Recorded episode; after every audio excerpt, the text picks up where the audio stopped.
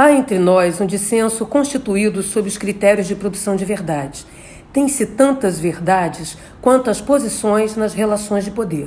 Os critérios de verdade são variáveis para se adequarem a cada caso particular, a cada pessoa e seus endereçamentos socioidentitários, a cada episódio, a cada circunstância. Daí o incômodo com o conhecimento científico e acadêmico, cujos critérios de verdade são consensuados, explícitos e gerais.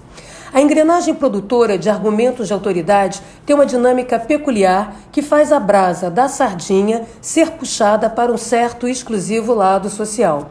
Primeiro, institui que as evidências empíricas não são propriamente evidentes ou reconhecidas como provas. Elas, por sua vez, passam a ser tratadas como eventos naturalmente duvidosos, sob suspeitas, desmoralizáveis, segundo a condição socioeconômica dos sujeitos que participam de sua constituição.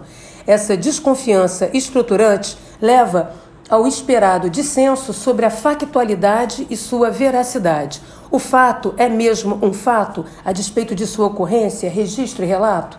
Tal desconfiança fundante possibilita a proliferação de conjecturas e elocubrações desvinculadas da realidade dos fatos, mas vinculadas às moralidades dos sujeitos envolvidos na disputa pela verdade.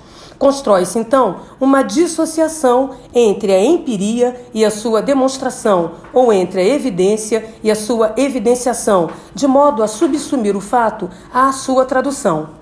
Esta tradução é conduzida por um intérprete normatizador que é parte interessada na verdade disputada e cujo lastro é a sua própria reputação.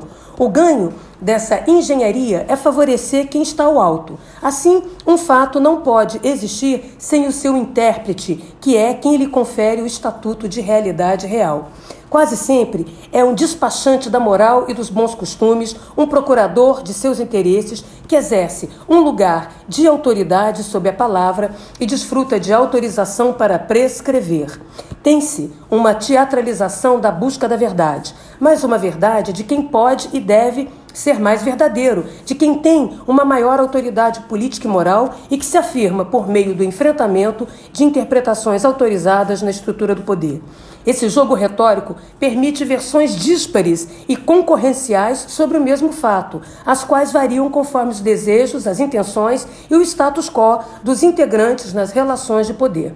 As discrepâncias e antagonismos produzidos têm significativa serventia, uma vez que permitem a emulação da vitória de uma verdade meritória revelada pela autoridade mais persuasiva e mais convincente. Resulta disto a mágica política de produção de auto-verdades que servem como muletas para os indivíduos amedrontados que se veem destituídos de suas bases sociais de apoio e entregues unicamente a si mesmos e ainda de fabricação de pós-verdades que servem como um passaporte de pertencimento destes mesmos indivíduos avulsos em um grupo, ofertando sentido de coletividade, mesmo que virtual, modista e passageira. Uma e outra se encontram a serviço da legitimação de autoridades autoritárias entre grupos em posição hierárquica distintas e que estão na mesma posição.